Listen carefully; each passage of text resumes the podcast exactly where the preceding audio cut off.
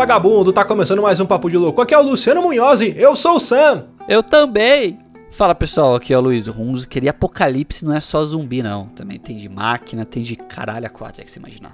Fala galera, aqui é o Thiago Souza e The Last of Us Parte 2 é o melhor jogo já feito. Bom, vamos lá, muito bem, senhoras e senhores. Estamos aqui reunidos com casa enxuta hoje, né? A gente costuma ter casa cheia, mas hoje estamos aqui pouca qualidade, mas em muita quantidade. Mentira, ao contrário, em pouca quantidade, muita qualidade, para falarmos sobre alguns jogos apocalípticos. Olha aí, ah, vamos explorar um pouco este terreno, né? Ver diferentes tipos de apocalipses, quais jogos a gente mais jogou, qual que mais curtiu, quais os cenários, o que a gente faria no lugar dos protagonistas. Mas antes, vamos para os nossos e-mails.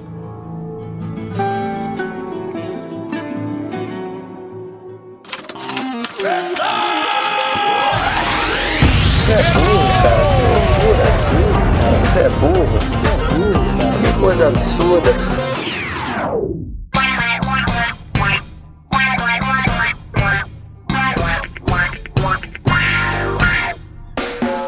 Acompanhar a gente nas redes sociais, basta procurar por Papo de Louco no Facebook, no Twitter ou no Instagram. E para ajudar o Papo de Louco crescer ainda mais, é muito fácil. Basta você compartilhar os episódios com seus amigos em suas redes sociais. Assim, você estará ajudando na campanha do Ololô do Papo de Louco, colaborando ainda mais para aumentar o alcance da nossa audiência. E eu não posso deixar de falar das avaliações lá na iTunes Store. Deixa lá suas 5 estrelinhas e um comentário bem bacana. Lembrando que as avaliações serão lidas neste quadro. E para o ouvinte que deseja nos ajudar financeiramente, você pode colaborar através do PicPay, do Padrim e de doações lá no PayPal. Qualquer contribuição é muito bem-vinda, e dependendo da sua contribuição, você pode ganhar recompensas e brindes exclusivos do Papo de Louco. Para você que está chegando agora, lembre-se de assinar o nosso podcast. Ele é gratuito, está disponível lá na iTunes, Spotify e principais aplicativos desta mídia para smartphone. Além do podcast, para você que quiser conhecer o nosso conteúdo na íntegra e a nossa loja, entra lá no nosso site. Tá esperando o que, rapaz? Acesse lá, é papodelouco.com.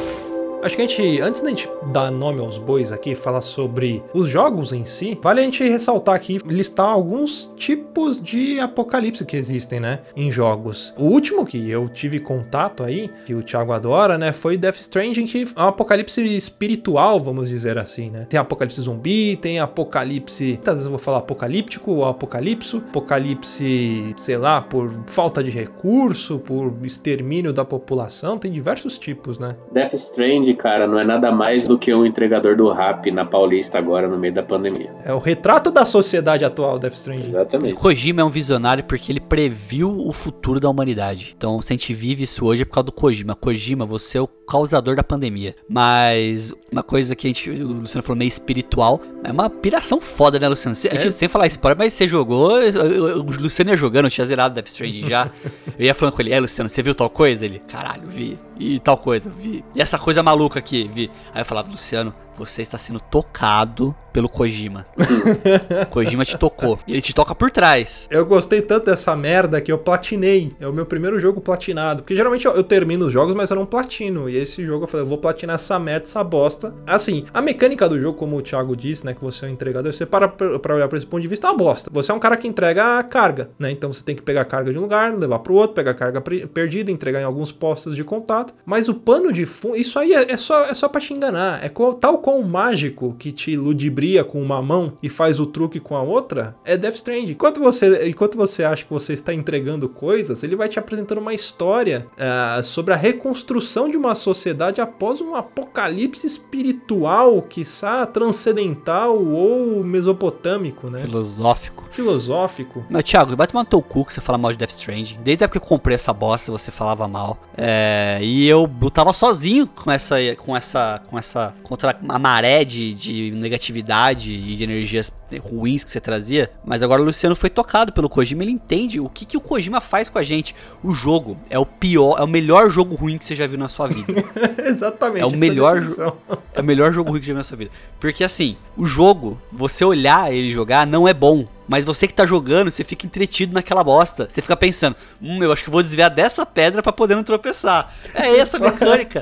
e você gosta, porque você se diverte. Mas pra quem não conhece o Death Strand, que o Luciano falou, dessa porra toda. Ele tá falando pra mim, parece que ele tá me vendendo pirâmide, velho.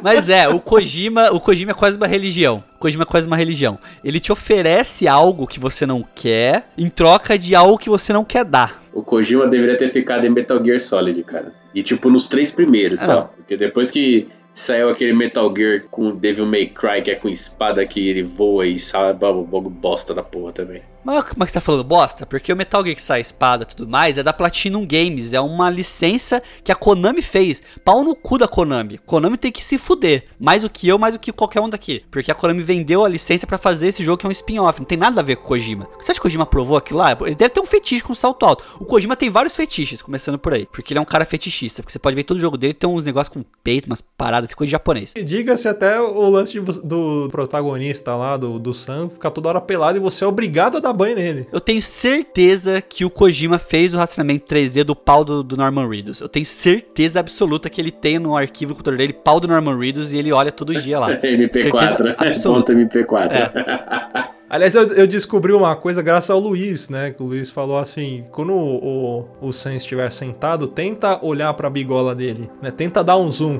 Deixa eu dar um A soco. primeira pergunta do Luciano foi: Como é que você descobriu isso? Eu falei, foi. Luciano, só tenta. Só É, tenta. Luiz, revele, como você descobriu isso? Cara, eu descobri que, assim, como o Kojima ele enfia coisa em qualquer pedaço do jogo, eu comecei a fuçar. E como ele é japonês e desgraçado, então, tipo assim, as coisas não é da primeira vez que você faz. É assim, tipo assim, tem interações. Você interage uma, duas, três, quando você interage pela décima vez, tem uma coisa diferente. É. Então eu ficava interagindo com tudo 10, 15, 20 vezes pra ver qual era a interação diferente que dava, entendeu? Então quando eu vi que se você focava ali no meio da bigola dele, ele ficava meio tímido, eu falei, ah, vou continuar focando na bigola do cara até ele fazer alguma coisa diferente. Aí ele faz. Mas Death Stranding é um jogo, né? Como a gente tá voltando, voltando pro tema, é que o Thiago já tá reclamando aqui. É um jogo pós-apocalíptico porque existe uma obliteração da humanidade, né, Luciano? Não sei se é esse o termo correto. A humanidade acaba sendo ah, separada, restringida por conta de fenômenos sobrenaturais que começam a acontecer. É, e você tem um papel, vamos falar assim, fundamental nessa reconstrução da humanidade, da América, na verdade, né? Que o Kojima também tem uma parada muito grande com a América e tudo com ele é pra América. Construir a América entregando pizza. Aí se fuda. É pior que É, tem, mas- tem, tem missão de entregar pizza. Tem missão, Eu não vou dar spoiler. Pra quem você entrega essa pizza, eu não vou dar spoiler. Quando que o jogo saiu? O jogo saiu em dezembro, se eu não me engano, Passou de duas semanas, não é mais spoiler, filho. Pode falar. Porra, pra jogo, duas semanas, cara. Azar, azar o seu. Tô nem aí. Se alguém já, já zerou, já não é mais spoiler. Não, é se isso. alguém já zerou, não é mais spoiler. Se o Thiago já viu o gameplay do Alan Zoka, já não é mais spoiler. Exatamente. Basicamente é isso. O pano de fundo é esse. E assim, de todos os apocalipses que eu já joguei, eu acho que ele é o mais diferente por conta dessa temática que ele traz, né? É, Porque. temática espiritual, né? E o lance é como eles usam também esse pano de, de, de fundo espiritual aí, né? O uso da rede Kiral, tudo, tudo é envolvido através da espiritualidade no jogo, né? O Kojima, ele tem essa questão de querer fazer muitas, como posso dizer, não analogias, mas muitas alegorias para as coisas que ele quer mostrar, né? Então, tudo é alegoria no Kojima. Até o nome dos personagens, como o Thiago adora o Agora nome é dos personagens do carnaval Kojima. agora, essa bosta. Alegoria. O nome dos personagens é o Sam Porter Bridges, é o Cliff. Todos os nomes têm um trocadilhinho, tem uma analogia. Não e quando entendi, você como assim? descobre Sam Porter Bridges. Porter Breeds. Bridges, ele é a De ponte pro futuro. assim? Que bosta. Melhores nomes que o Kojima já inventou. Revolver Ocelot, Vulcan Raven, Ok, bom. Sniper Wolf, né? Psycho Mantis. E tem mais um que eu não vou lembrar agora. Quem que era? Tudo nome composto, né? Já diria o É. Vanderlei Luxemburgo, né? Jogador tem que ter nome composto, não pode ser Bacuri, né? Tem que ser Antônio Carlos, tem que ser, né? Zé Baiano. O Luxemburgo falava muito isso. Zé Baiano. Isso é, isso é nome de jogador. Não, mas o nome bom dele desse jogo é o Die Hard Man. Die Hardman, puta que pariu. E depois quando você encontra o cara, você entende por que que é Die Hardman.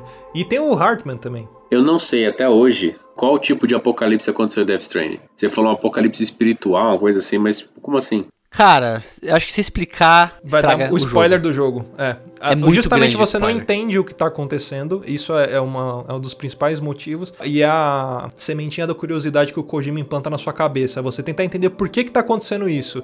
A base é assim, é como se tivesse o nosso mundo e o mundo dos espíritos. E esses mundos se fundiram e estão agora, tipo, dividindo o mesmo espaço, entendeu? Os espíritos, os mortos, vamos falar assim, dividem o mesmo espaço que os humanos. É como se o tecido da realidade tivesse se fundido e o sobrenatural e o natural tivessem no mesmo plano, entendeu? Isso. Mais e ou menos quase isso. todo mundo consegue ver os espíritos, né? Alguns com graus maiores, outros só sentem, uns conseguem Isso. ver. E eles aprendem a usar a energia do mundo espiritual para a humanidade. Então, o tecido espiritual é como se fosse uma tecnologia de internet 5G. Então, você usa impressoras para construir pista, você consegue fazer teleporte, tem pessoas que têm, têm alguns dons especiais. O Sam, ele tem o dom de sentir, e quando você carrega o bebê, é, como ele ainda não nasceu, ele, ele tem uma conexão com o mundo dos mortos. Então, por isso que o Sam anda com aquele bebê, e aí ele, ele aumenta a sensibilidade espiritual dele. Então, você passa, além de sentir, você consegue ver, e aí você tem toda a tecnologia, é meio cyberpunk o jogo, isso é muito louco. Ah, então, após essa explicação, eu deixo aqui os meus mais sinceros que bosta.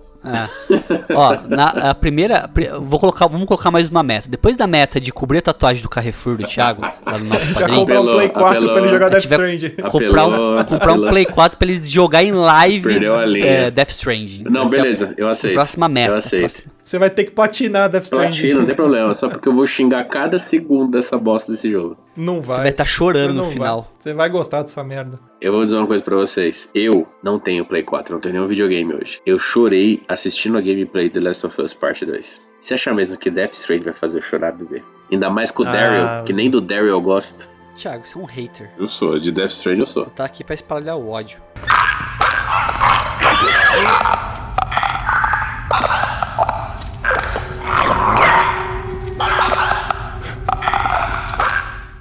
Mas assim, do Death Strange passando, é um dos mais recentes aí que eu joguei, pelo menos, né? Porque eu não sou um privilegiado, como algumas pessoas nesse podcast. Que acho que até foi um dos motivos de ter vindo esse tema. Porque tem pessoa que tá jogando The Last of Us 2. Se eu tenho inveja, eu tenho. Quer que eu te empreste minha conta, Luiz? Eu empresto. Nossa, tá. Eu te passo pra você baixar. Mas é, The Last of Us 2 eu acho que é o principal jogo que trouxe esse tópico de volta, né? Tipo, de apocalipse e tudo mais. É um jogo que todo esse pano de fundo funciona muito bem pra uma narrativa muito bem construída, né? Um jogo foda pra caralho. Assim como o Walking Dead. Existe o jogo do The Walking Dead, né? Mas eu acho que o The Last of Us consegue ser melhor do que The Walking Dead nesse cenário de, de apocalipse. Isso dizendo a respeito do jogo, né? Eu acho muito foda a forma como eles trazem a trama do jogo, como que funciona a questão do, do- da- dos problemas, dos conflitos sociais, de como que eles se, organi- se organizam como sociedade, o surgimento dos vagalumes, né? Que é uma. como se fosse uma facção terrorista, a galera do governo, a pessoa tentando sobreviver, os canibais, enfim. ah, existe um, um diálogo e uma forma como a história se desenvolve, como você se conecta com os personagens muito. É, é muito foda, cara. Você consegue jogar aquilo e é como se você estivesse assistindo um filme. E você faz parte desse filme. Você é, você é o protagonista de um filme muito foda. Isso que eu acho que é o que torna Last of Us um jogo tão foda. Thiago, você que é um grande fã, então você que criticou tanto Death Stranding, explica você então Last of Us, já que você chorou, já que você Cara, Last of Us as orbas aí. tem dois grandes pontos que, que eu acho muito foda. O primeiro é, de todos os cenários de apocalipse zumbi que nós já vivenciamos, é o que realmente, tipo, é o que deixa de acontecer. Porque, tipo, o fungo existe, Esse pá tá acontecendo. É. ele faz exatamente aquilo, tá ligado? Tipo, ele toma o. É aquilo, óbvio, que é numa escala de formigas, insetos, né? Ratos. Ele transforma o ser vivo. Então, essa é a primeira que já, tipo, já me assusta muito. E além do fato, tipo, dos zumbis correrem. Todo mundo sabe que zumbi correndo é uma puta de uma covardia. Porque ele não cansa, né? Ele Essa não porra cansa, então é fudeu. foda. Tipo, é o, o zumbi de Guerra Mundial Z, sabe? É muito absurdo, muito desvantagem. E o segundo é a construção dos personagens, cara. Tipo, você vê o- o- os personagens amadurecendo. No 1, a gente já pode falar do 1 porque, né? Não é spoiler. A primeira vez que a Ellie é obrigada a matar para se defender. Cara, tipo, é um puta trampo do- da equipe de desenvolvimento e da dubladora, cara. Eu pago um pau pra, dubla, pra dublagem do. Tanto da em inglês quanto em português do The Last of Us, cara. Dos dois. É muito, muito, muito, muito boa. Você vê o, o personagem, tipo, amadurecendo, sabe? E no 2 ainda mais, porque no 2 tem várias surpresas aí, sabe? Então, você vê que é muito psicológico. Por exemplo, igual teve uma polêmica aí de uns idiotas falando é, a Ellie é homossexual e fuma maconha, lacração. Não é, cara. É, é, ficou perfeito o personagem dela, foi muito bem construído. É a personalidade dela. Não é nada forçado, é muito, muito, muito legal, muito bem construído. É foda demais. E quem jogou, entrando nesse ponto da, da homossexualidade dela, quem jogou o Left Behind já, já traz isso, isso, né? Porque mostra a relação dela com aquela amiga dela. Você já sabe de, desse fato, né? E aí quando chega no segundo. Não é, não é Pink Money, não é Pink Money. É tipo é uma puta personagem bem construída. É, mas a, a questão é assim que tem um chato, né? Ver o pessoal fazendo review bomb, cara, do jogo. É, só por conta desse fato aí do, uhum. da homossexualidade. Cara, é né? ridículo isso. Review é, bomb, é pra, quem, pra quem não entende o que é review bomb, né? Explicando, é quando vários usuários vão lá e dão notas negativas ou baixas pra um jogo por conta de alguma coisa. Death Stranding passou por isso, por um review bomb na época. Mas foi merecido. E agora tá tendo esse. Vai tomar teu cu, Thiago. e agora tá tendo esse do The Last of Us 2. É, por conta da Ellie ser homossexual. E é muita bobagem, cara. É, é infantilidade. É coisa de maluco que nem o X-Big Mil Grill, sabe? É, o X-Big Mil Grill é o tipo de coisa que esse tipo de pessoa faz. É, é, a gente entendeu? mongol. A gente, aqui no, no podcast, a gente não costuma falar a respeito de coisas polêmicas, de política, não sei o quê, justamente por isso, né? Porque muita coisa você tem que abrir, abrir a sua cabeça e entender de diversos pontos. E aí, quando você traz uma opinião com uma visão de um jeito, vem a galera de um lado e fala uma coisa. Quando você tra traz a opinião de um outro jeito, vem a galera e, te crucifica pro outro lado. Então a gente tenta evitar entrar nessa seara justamente para não contaminar, não intoxicar a nossa audiência. A gente tem muito carinho carinho pelos nossos ouvintes, sabe que são ouvintes seletos, que não enchem o saco da gente, justamente por isso. Porque a gente não quer alimentar esse tipo de coisa. E, e eu concordo com o Luiz, meu. Tem, tem a galera que é muito idiota mesmo, que tá fazendo um monte de, de comentário babaca a respeito do jogo. E, porra, um puta jogo. O negócio é uma, uma obra de arte do caramba e as pessoas estão sendo reativas porque elas são idiotas. É simplesmente por isso. E o pior é assim, a pessoa fala mal do jogo, é, é pessoa babaca que fala mal do jogo, que nunca jogou o jogo, que vai pela opinião dos outros, coisa que viu, é coisa de gente babaca, não é, Thiago? Falar mal de um jogo sem jogar? Depende. Depende do jogo. Depende se é você. Existem dois tipos de pessoas a respeito de Death Stranding: as que gostam e as que nunca jogaram. É, mas assim, você falou, falou, você como grande fã de algo que se mostrou, você não explicou a história do jogo, caralho. Mano, a história do jogo é matar zumbi. Não, mentira. O... Acabou o cast, obrigado, gente, é, é isso aí.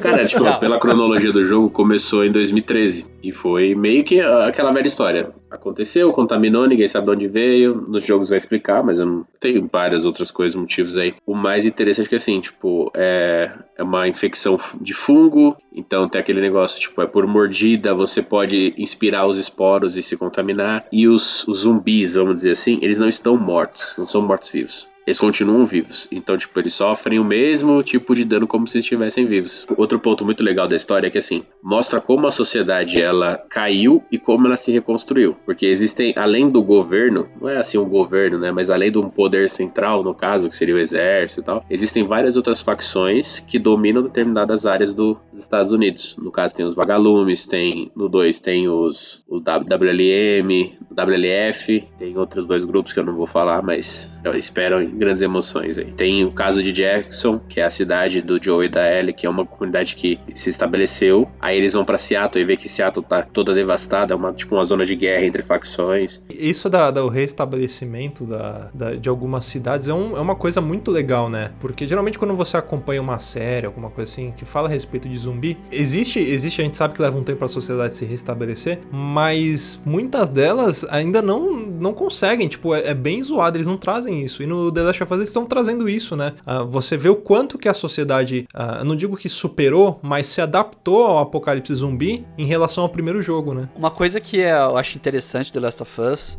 é que não lembro quem que eu vi uma vez falando que uma boa história é uma história que não depende do seu ambiente e tudo mais. É tipo, é uma história que ela comunica, mas ela não precisa apelar para aquilo que ela tá, tá envolvida. Tipo, sei lá, uma boa história cyberpunk, ela usa os elementos do universo, mas ela não depende só, tipo, de ficar mostrando Tecnobubble ali, um monte de coisa para poder se comunicar. E The Last of Us é bem isso, cara. Ele tem todo esse cenário, todo esse background ali, mas essa história, ela podia facilmente ser contada em outro ambiente também, em outro cenário contrário. Ela funciona porque o desenvolvimento dela é muito bem feito, né? É muito, é muito lento, assim. Quando eu joguei pela primeira vez The Last of Us, eu achei o começo, assim, tudo muito lento. Mas não é lento porque o jogo é devagar. É lento porque é a proposta mesmo. É aquilo que tinha que ser para poder fazer você cada vez mais sentir afinidade. Você desenvolve a sua afinidade com o universo, com os personagens, ao mesmo tempo que eles, os próprios personagens, desenvolvem essa afinidade. É, é algo que a Naughty Dog ela sabe fazer muito bem, assim. E é, jogos da PlayStation no geral, tipo, não é pagar pau nada, mas assim, PlayStation ela é especialista em jogos de contar história, assim, na minha opinião, né? Tipo, jogos que baseado em narrativa ou desenvolvimento, tipo Uncharted, God of War, tudo mais. E isso é muito claro no The Last of Us. Assim como, por exemplo, a Nintendo é especialista em jogos de diversão, né? É. Jogos pra família. tudo Sim. mais.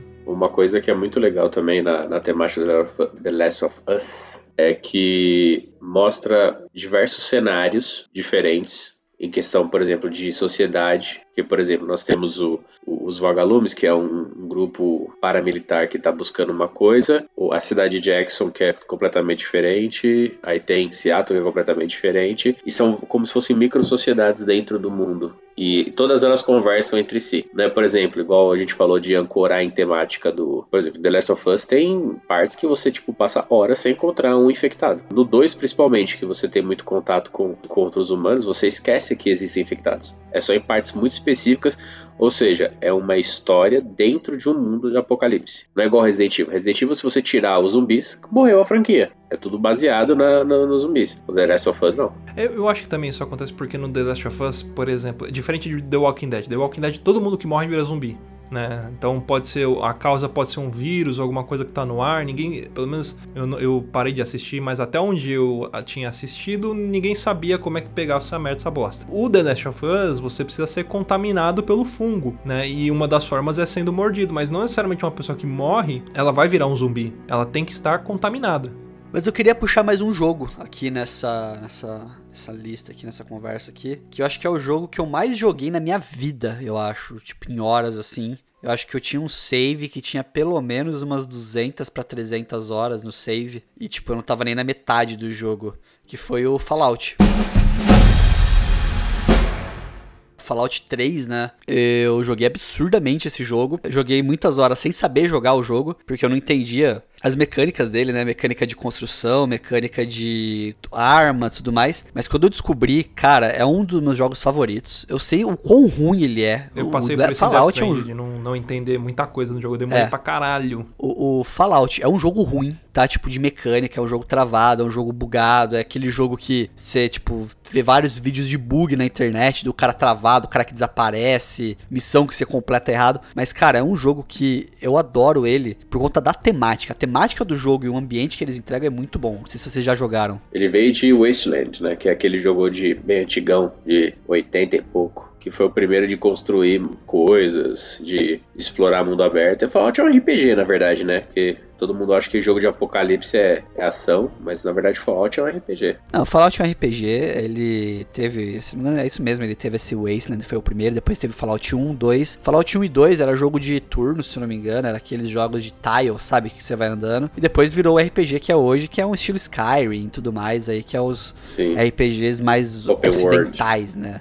Isso, mais open world. Mas qual que é a temática do Fallout? Guerra Fria acontecendo e no mundo de Fallout teve uma guerra nuclear. Tipo, estourou as bombas nucleares e tudo mais. E foram criados bunkers, ah, que são os vaults que eles chamam no jogo, né? Então você tem vários vaults pelo mundo do, do, do Fallout. Então você tem o vault número 1, 2, 3 tal, e assim por diante. E geralmente seu personagem ele é um cara que vive, tá nesse vault e sai desse mundo, se eu não me engano, 50 para 100 anos depois da explosão da bomba. Então o mundo já tá todo devastado. Não foram todas as pessoas que conseguiram ir para esses vaults, então existem pessoas que viveram todos esses anos, sociedades que se desenvolveram nessa superfície. Tanto que no Fallout 4 tem uma cidade que é dentro do estádio de beisebol que tem lá em Boston. O estádio acho que é do Red Sox, se eu não me engano. Então tem uma, uma cidade dentro do estádio de beisebol. É, se criou uma sociedade fora. E você sai, geralmente com uma missão muito básica e muito retardada. Uh, ou é salvar seu filho, ou é encontrar seu pai, uma coisa bem básica, mas que vai levando você pra história. E como é um jogo mundo aberto, tal qual o Skyrim, né, que é um jogo que eu adoro também, é, você escolhe, você faz a sua jornada, entendeu? Então o que eu gostava do Fallout é que eu escolhi o que eu queria ser. No Fallout 3 eu era tipo um, merc um mercenário, sabe? Era um cara que pegava só a missão de matar, de descobrir alguma informação. E a mesma missão dá para você fechar de várias formas diferentes também, né? Que influenciam no enredo. Sim, por exemplo, uma missão que eu lembro muito clássica do Fallout, muito boa, era uma missão que eu tinha que matar um cara.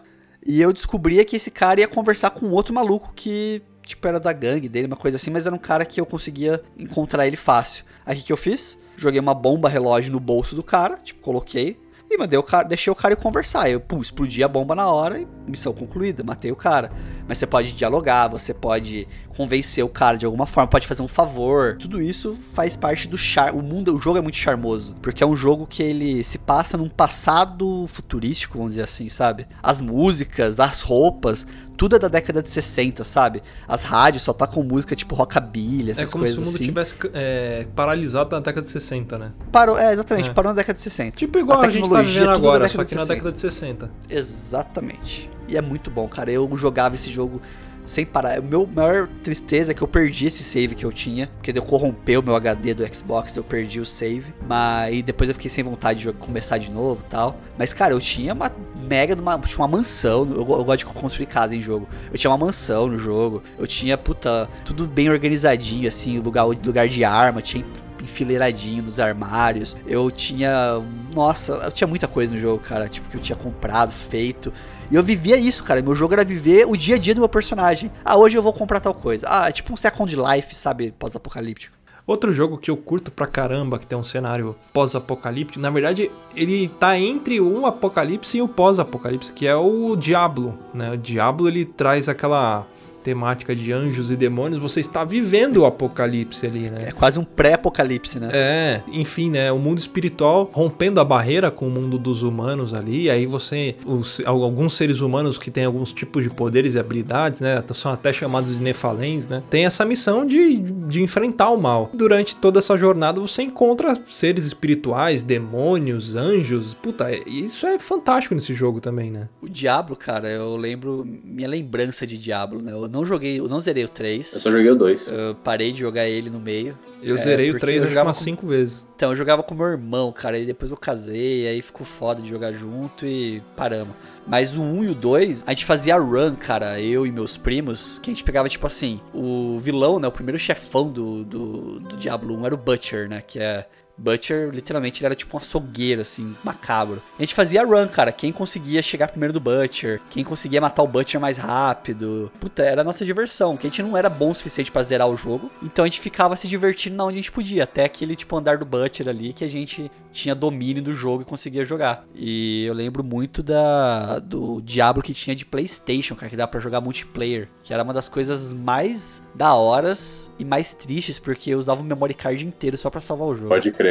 Era o memory card de 5 MB, eu acho que a gente tinha. É, tinha que você perdia o memory card inteiro. É, o do Play 2 jogo. era 8 Uma mega. bosta. Eu Mas- joguei, joguei um pouco do 1, um pouco do 2, mas muito pouco mesmo. E o que eu mais tive contato foi o 3. Se eu não me engano, eu zerei com quase todos os personagens e o, o, o monge eu zerei duas ou três vezes com ele. Tem, tem uma coisa que, tipo, eu tava tentando deixar ele no nível pica das galáxias. Esse dia eu fui pegar pra jogar lá no Play 3, eu falei, ah, deixa eu jogar online aqui. E aí entrou um- uma pessoa online pra jogar comigo, mas, cara, não dava graça de jogar com esse cara. E ele tinha consciência disso, porque, tipo, ele matava os bichos, ele não fazia mais nada. Às vezes tinha bicho que ele deixava matar. Ele tinha um item que eu não sei como é que faz pra conseguir essa caralha, que chamava Pandemônio. Que, tipo, deixava ele com tudo no 9, 9999, assim, ficava impossível. Provavelmente ele comprou essa bosta. É, deve ter gastado mil dólares ali pra comprar aquela bosta. Eu falo, meu, que graça tem, né? Porque o legal desses jogos, né? Jogos apocalípticos é o quê? É você tentar sobreviver. E se você tá o pica das galáxias, é muito fácil sobreviver. Tudo que você faz, ok, nada te atinge. Apesar de, de em Diablo você ser um, um ser super poderoso ali, você tem habilidades, mas você evolui seu personagem, né? Dependendo da ordem da horda de inimigos que você tá enfrentando, meu, tem bicho ali que te dá um tapa só e você morre mesmo você com level 60, né? Isso, isso pode Sim. acontecer. Falando que a abertura até minha, né? Que eu falei, ah, Apocalipse não é só zumbi, tem outras paradas e tal.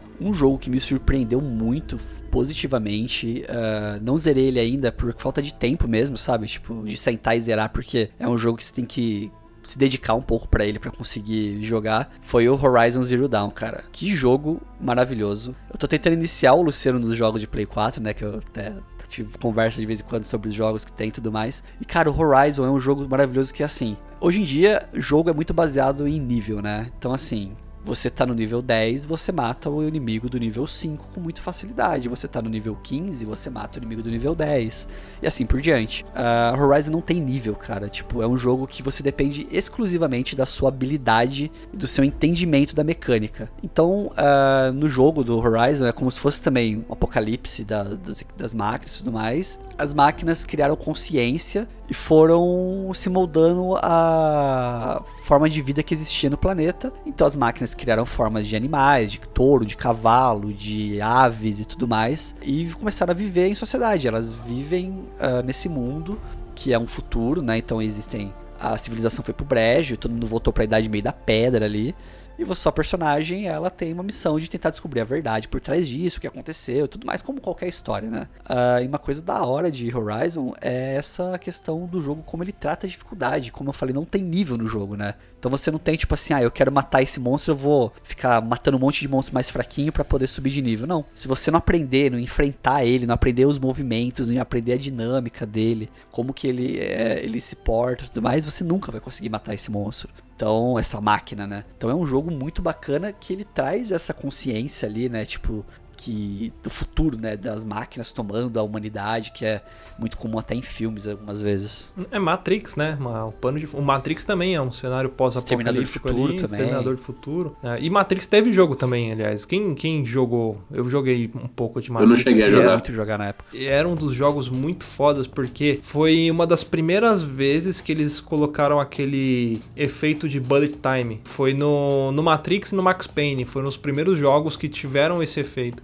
E puta, era muito legal, cara. A gente colocava para jogar aquilo e toda hora queria usar o efeito, só que você gasta, né? Então você não pode usar sempre. Você fala, caralho, eu tô no mundo de Matrix, olha só o que eu sei fazer, eu sei andar na parede, eu paro o tempo, a porra toda. E ele vem nessa, nessa temática também de, de máquina que domina tudo, né? Voltando ao lado do, apocalipse religioso. Um jogo que era bem legal e divertido, não tinha muita, muito segredo, era mais um hack slash. Era o Darksiders, que era você controlava o Cavaleiro do Apocalipse e o Guerra, e o seu cavaleiro ruína. E aí você vinha trazer equilíbrio a todos os conflitos da Terra, você ia matando todo mundo. Aí o Darksiders 2, você controlava o Morte. Aí nunca mais saiu os outros, né? Pra mim tinha que sair quatro, tá né? Porque tá faltando um cavaleiro aí, né? Mas era bem legal, era bem divertido. 3 vai sair esse ano, eu acho. Você não saiu já. Ah, é? Sabia não. Tem um jogo, cara, que eu pago um pau para ele. Ele é meio apocalíptico. E pra contar um pouco a história dele, eu dei contar a história do outro jogo antes, que é um mini spoiler, mas um jogo de 20 anos atrás, então foda-se que é Nier Automata.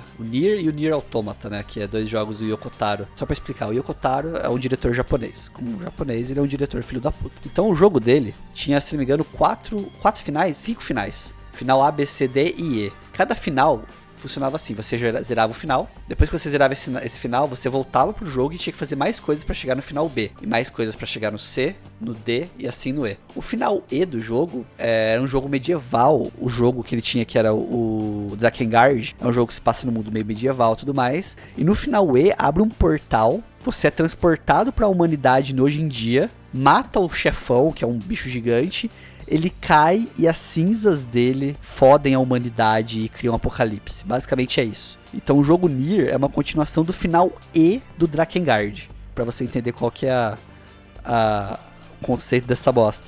Mas no Drakengard, então, nesse final E, né, acontece isso daí, tipo, a humanidade é fodida por causa dessa essa criatura que veio pra, pra, pra, pra, pra realidade. E no, no Nier você tá sobrevivendo nesse mundo. Basicamente é isso. Você tá sobrevivendo num mundo em que as pessoas meio que viraram pedra na história. E elas não têm como sair dessa, desse transe que elas estão viraram pedra, né? É uma coisa meio filosófica. Você racionalizar que você pode virar pedra, você vira. É uma coisa bem bizarra, bem japonesa. E é muito louco, cara, esse mundo dele que o jogo, o próprio Nier e o Nier Automata, é, é um jogo também que você vai aprendendo e descobrindo coisas da história com o passar dos finais. Isso é muito, muito foda. Ah, mas tem um outro jogo aqui, porque assim, quando a gente fala de pós-apocalipse ou de cenários apocalípticos, a maioria desses jogos trazem mecânicas de sobrevivência, como a gente falou aqui, né? E outros que você está vivendo o momento. Mas o mais legal é quando você é o causador do apocalipse, tal qual o Rampage ou Rampage, como eu gostava de falar quando eu comecei a jogar, que você tem a missão, você é um, é um ser humano que se transforma num monstro gigante, tal qual Godzilla ou Condzilla, e tem a missão de destruir não só a música, mas também a sociedade e o mundo. É tipo The Rock. O The Rock, se ele fizer mais três abdominais, ele vira um monstro do Rampage, cara. Não, o The Rock tá na meta de 2021, ele vai virar uma pedra de verdade. The Rock fez o filme, Fez, Rampage, ele- né? aliás, ele fez o filme. Eu acho que se ele malhar um pouco mais, ele fica igual a Graciane Barbosa no começo da carreira. Antes de conhecer o Belo. Não, o The Rock, a meta dele até 2021 é virar uma pedra de verdade, um monolito ele vai virar. Mas, cara, o Rampage era muito louco, né, cara? Puta, eu jogava ele no Super Nintendo. Não, no 64, se eu não me engano, né? Não lembro se tem em outra plataforma. Mas era um jogo que eu não entendia nada, eu não fazia nem ideia de como jogava, eu só gostava de destruir as coisas. Mas essa era a mecânica do jogo, era você se divertir destruindo coisas. Ele era muito repetitivo, né? O que mudava era o cenário e o nível de, de, sei lá, de caras tentando te matar e te impedir de destruir a humanidade, cara. Mas é- ele era divertido por causa disso, tinha muita coisa humorística, né? Você podia dar um soco na parede ali, quebrar e de repente tem um cara cagando, sabe? Então umas coisas engraçadas, assim, que, puta, é aquele negócio que a gente fala. A pior morte que deve existir não é a morte de afogamento ou morte queimada, e sim o cara que morre cagando, né? Imagina só, tipo, imagina, sei lá, World Trade Center, a hora que bateu o avião, tinha alguém cagando. É impossível que não, não tivesse. Imagina essa, essa pessoa, cara. É, é muito desleal. Você fica todo vulnerável nesse momento. Por isso que o Tiranossauro Rex do Jurassic Park 1 é um dos piores vilões do cinema, porque ele não respeita essa regra. Ah, um outro jogo que tem um apocalipse, mostra um apocalipse diferente, o Gears of War. Porque mostra o. Eles. Os humanos colonizam outro planeta, usam todos os recursos naturais do planeta, e o planeta, para se vingar, cria a raça dos Locust para destruir os humanos, né? Tipo, o planeta se vingando. Ser humano sendo cuzão desde sempre, né? Mas o Gears é muito da hora, eu joguei o 2 e o 3, se eu não me engano. Mas um dessa temática meio alienígena que eu gostava mais era XCOM, cara. Eu adorava XCOM. XCOM era um jogo mais estratégico, assim, mais tipo um Final Fantasy Tactics, assim, no estilo, assim, de jogabilidade. Que é invasão alienígena, cara, lá no- na raiz da palavra. Tipo, alienígena invadindo a Terra e você defendendo. E o fora do XCOM é que se você perdia um soldado, você perdia pra sempre ele, sabe? Tipo, você tinha suas equipes, sua equipe. Se você, o cara morria na missão, ele morria pra sempre, não voltava mais, entendeu? Você perdia o cara. Então você podia criar os personagens. Então você criava seus amigos no jogo. Ah, vou criar o Fernandinho, vou criar o Bob. Aí morri, você falava, caralho, matei meu amigo, velho. Tipo, deixei ele morrer. Você ficava meio bolado. Tem um outro que é na linha do Fallout, que é o Metro, né? E, e diferente de desse que a gente tá acostumado, ele se passa na Rússia, né? Então você controla personagens russos. E a história é essa também é um, um inverno nuclear, né? Um apocalipse nuclear. Que as pessoas se abrigaram nas estações de metrô. Mas não é igual Fallout que se passa tipo 50 anos depois. São só alguns meses ou alguns anos depois. E a missão é construir um. Pelo menos no, no último que saiu é você encontrar um local adequado para criar uma, uma cidade, uma sociedade nova. Você tá dentro de um trem, meu, tipo, é, é outro game muito, muito show de bola, que é a mesma coisa do Fallout, você consegue fazer várias coisas de várias maneiras, consegue customizar a arma. Não tem um mundo aberto, mas tem um, um cenário, uma jogabilidade bem ampla. Aliás, você, você falou de metrô, eu lembrei de um, de um filme e série, né, que tá rolando agora na, na Netflix, a série, que é, é um cenário apocalíptico também, né, que é quando a natureza destrói a humanidade, né, no caso ali do Expresso do Amanhã, tá tudo congelado, né, então a natureza causou esse, um efeito natural, né, causou o, o- o congelamento e a destruição da humanidade, e aí só a galera que tá dentro do metrô, que tem mil vagões, tá sobrevivendo, né? Existe o filme, né? E agora tá, tá rolando a, a série que, porra, a série tá muito boa também, eu tô acompanhando. O filme, por sinal, vocês sabem quem que é o diretor, Luciano e Thiago? O diretor é o Bong Joon-ho, que é o diretor do Parasite, o filme lá coreano. Olha é, é com o Chris Evans, né? É com o Capitão Chris América. Hemsworth. Não, Chris Evans, Chris Evans, Chris Evans. Só que o É, filme é, meio exatamente, o ruimzinho. O filme ele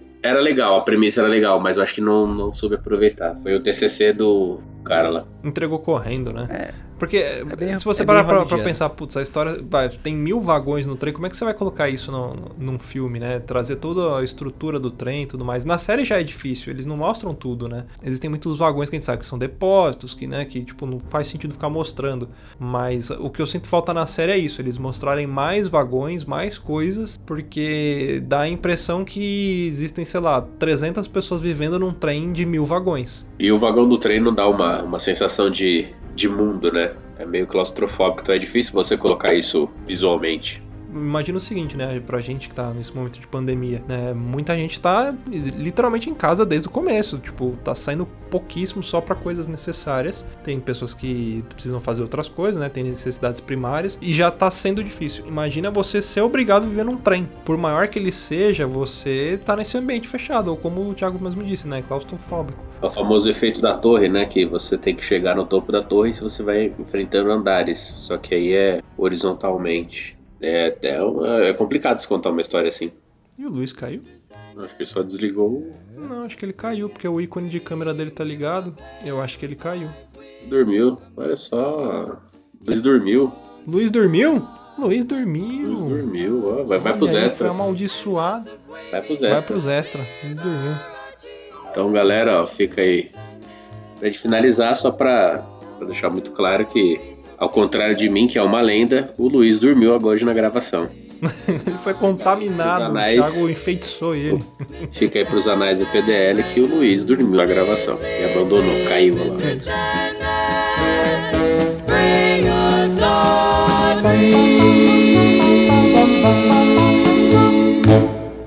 Quer ouvir mais? Acesse papodelouco.com ou assine o nosso podcast.